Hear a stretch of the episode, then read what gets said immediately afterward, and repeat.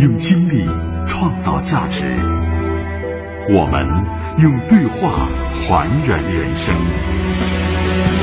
财经先生，先生，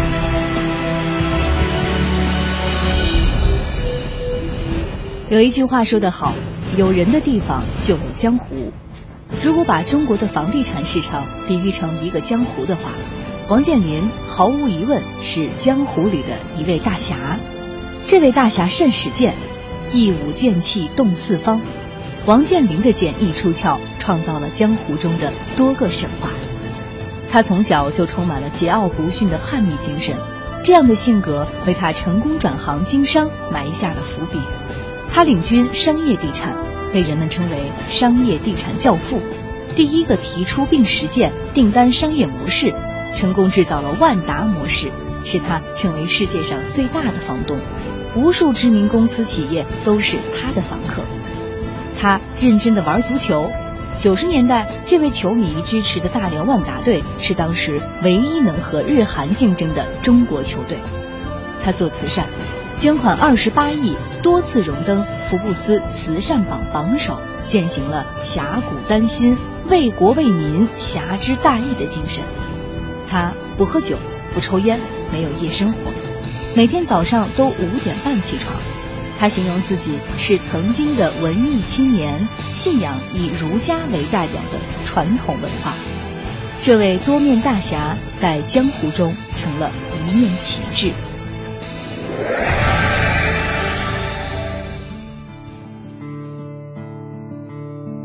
如今管理十万人的王健林，最初的管理生涯应该开始于他童年时孩子王和兄长的身份。他的父亲王义全是一位参加过长征的老红军。一九五八年，王义全受四川省林业厅指示，带着妻子秦佳兰和四岁的王健林到川西北大金县负责组建森林工业局。从一九五八年到一九七二年。王义全在大金县生活了十四年。上世纪五十年代，举家迁往大金县城是一件幸运的事。王健林回忆说：“外面连粮都吃不上，我们还能一个星期打一只兔子吃。”紧邻着藏区的阿坝州有不少荒山，母亲秦佳兰独自一人过铁索桥去对面山上开荒种甜菜，自己养兔子。王健林幸运的没有饿肚子。王健林是家中长子，当时已经成为大人最得力的帮手。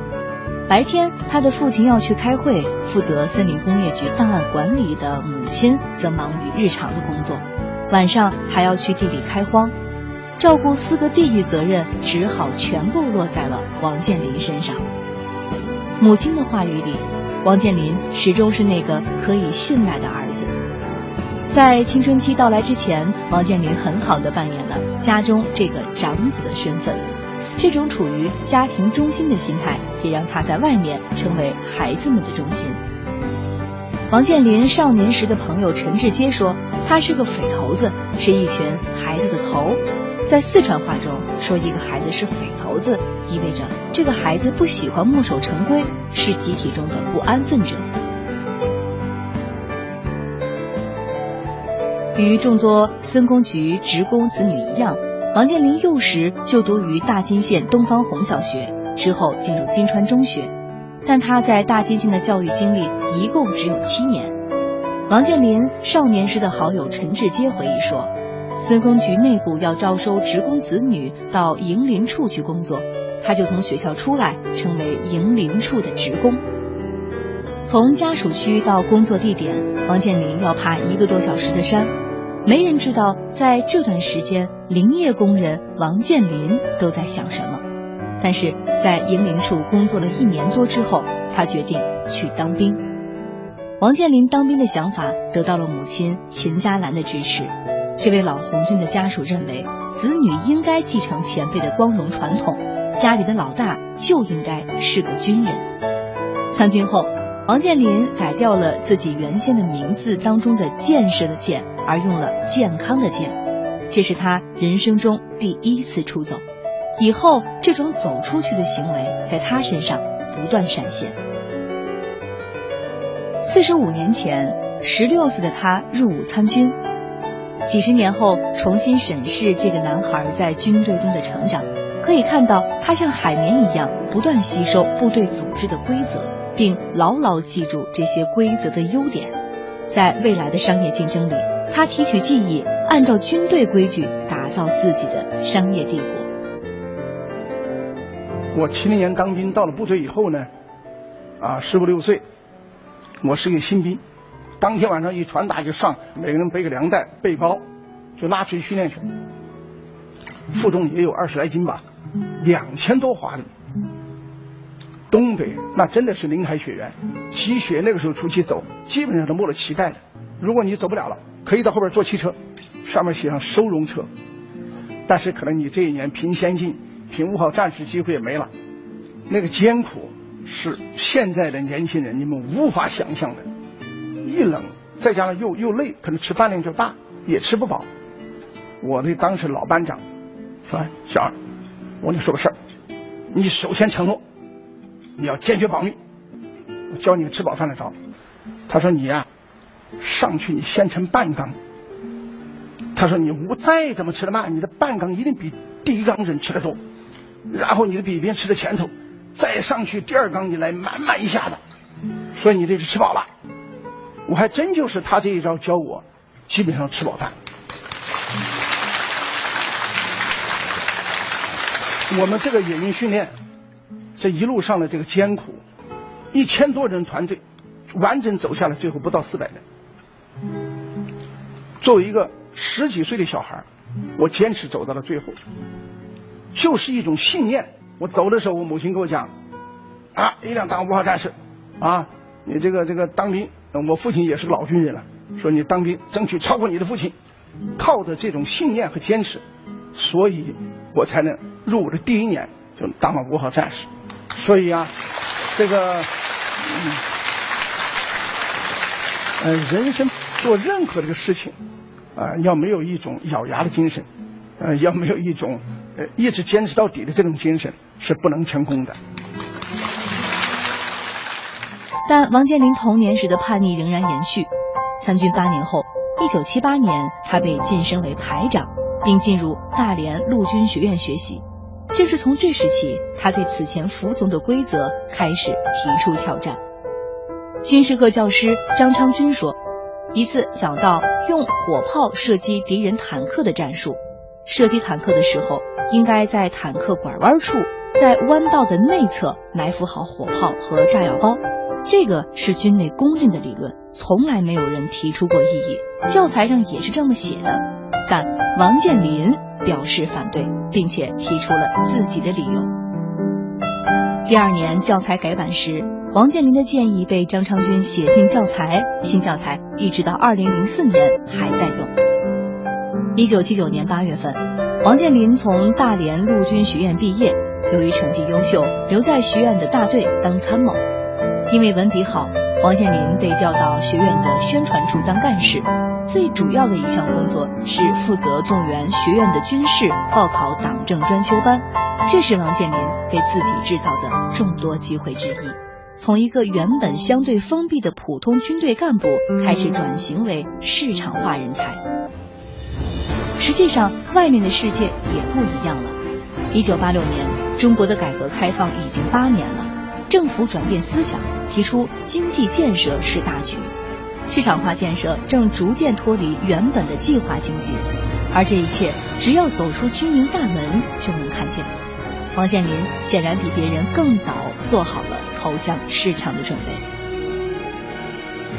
一九八七年，王健林告别了十多年的部队生活，转业后来到大连市西岗区区政府任办公室主任，一年后。一个偶然的机会，使得王健林的人生轨迹发生了重大转变。负债数百万元的西岗区住宅开发公司濒临破产，区政府为了收拾这个烂摊子，面向全区公开招贤。王健林主动请缨，自愿去担任西岗住宅开发公司总经理。自此，王健林踏入了地产圈。我是一九八八年创业的，那个时候我已经有很好的一个生活。啊，二十多岁在部队就得到团职的职务，啊，仕途很好的时候，因为那个年代同学们可能不了解，八十年代的末期、九十年代初期，在中国就是创业的大潮，下海的大潮风起云涌。受到思想的影响，我也决定自己去创业，实现自己的一个梦想。我当时就选择了去做，呃，现在大家可能比较恨的一个行业——房地产。不过在这期间，王健林也感受到了很多的束缚，太多的行政干预，以及对补偿和福利太多的管控。一九九二年八月，王健林争取到了企业改制的机会。大连市西钢住宅开发公司也正式改名为大连万达集团股份有限公司，后来将总部迁至北京。万达由两个汉字组成，寓意长久、富足和繁荣。在创业初期，万达经历了种种坎坷，付出了很大代价。绝不是一开始就是很辉煌、很艰难的，当初所经历的磨难。和被人的鄙视，至今记忆犹新。为了一笔两千万的贷款，而且，呃，是这个某个银行已经承诺给我们，我前前后后跑了五十几次，我下边人更不用说，我亲自去做，前前后几十次也没有给我这个贷款。那么我就给自己建立目标，我就一定要把这个企业做大，做到世界级。第二一点，任何成功都是不断完善的过程，只有坚持才能得到。就是我们两千年从事商业地产的时候，因为我们自己不懂规划设计，我们当了二百二十二回被告，打了二百二十二场官司，成天忙于打官司，说业务就很难发展。在这种环境下，我确实犹豫。